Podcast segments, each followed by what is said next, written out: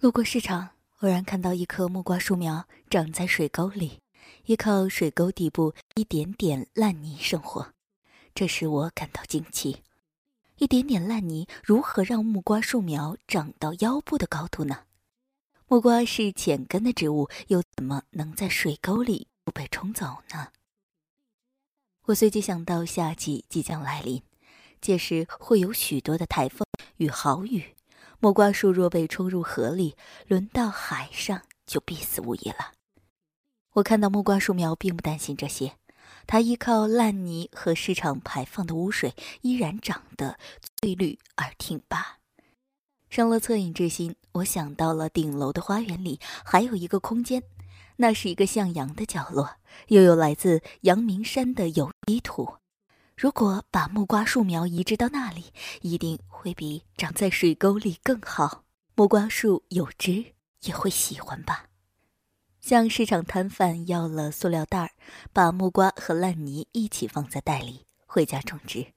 看到有茶花与杜鹃陪伴的木瓜树，心里感到美好，并想到日后果实累累的情景。万万想不到的是，木瓜树没有预期生长的好，反而一天比一天垂头丧气。两个星期之后，完全的枯萎了。把木瓜苗从花园拔除的时候，我的内心感到无比怅然。对于生长在农家的我，每一株植物的枯萎都会使我怅然。只是这木瓜树更不同。如果我不将它移植，它依然在市场边挺拔。而翠绿。夕阳照拂的院子，我我喝着野生苦瓜泡的茶，看着满园繁盛的花木，心里不禁感到疑惑：为什么木瓜树苗宁愿生于泥污里，也不愿生存在美丽的花园里呢？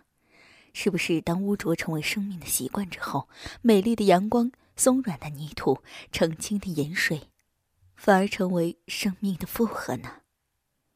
一粒木瓜的种子偶然掉落在市场的水沟边，那是不可预测的因素。